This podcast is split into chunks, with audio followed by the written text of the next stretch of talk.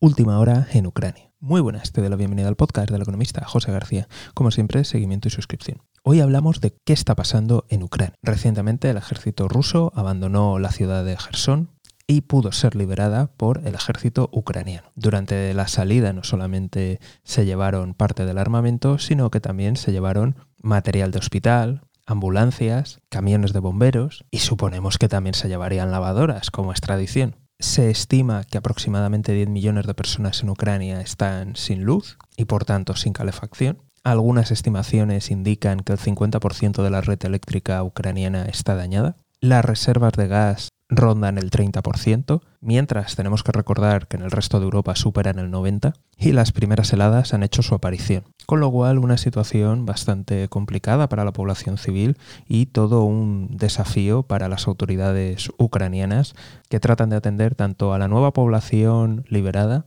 como a la población sobre la que ya han tenido el control. Por otro lado, en el plano militar continúa la presión en el norte, en la zona de Kharkiv, Continúan los duros combates en la zona del Donbass y algo bastante sorprendente de lo cual aún nos falta información es que poco después de la retirada rusa, las fuerzas ucranianas fueron capaces de cruzar, podemos llamar el río o la desembocadura, pero fueron capaces de cruzar a la otra orilla y sabemos que se están produciendo en dos lugares de la orilla teóricamente controlada por Rusia fuertes combates y explosiones.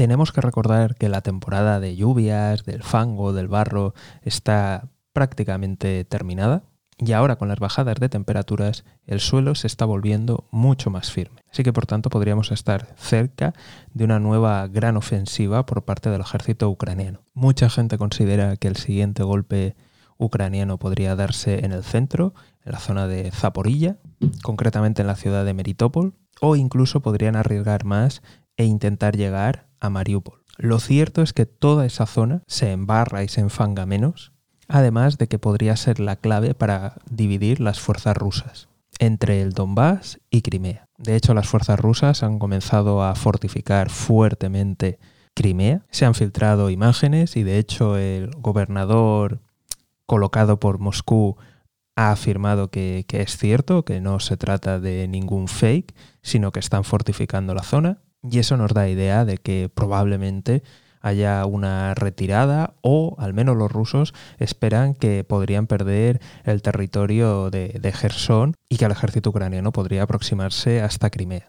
De nuevo, aún no sabemos qué va a pasar, pero a partir de los próximos días podríamos ver alguna operación importante o que al menos vuelve a suceder el típico apagón informativo previo a las grandes operaciones ucranianas. En cuanto al clima internacional y a las posibles negociaciones, estamos viendo acercamientos entre Estados Unidos y Rusia. De hecho, el jefe de la CIA se entrevistó con su homólogo ruso en Turquía. Hemos visto que la posible escalada tras la explosión en Polonia no ha ido a más y tanto Estados Unidos como Rusia han tenido una posición bastante contenida. E incluso la administración americana ha filtrado que, bueno, algunos de los generales de parte del Pentágono, pues que son partidarios de que se inicien conversaciones de paz. Mientras que, por otro lado, también ha filtrado que tanto el Ministerio de Defensa como el Ministerio de Exteriores tienen todo el apoyo a Ucrania y que siga atacando.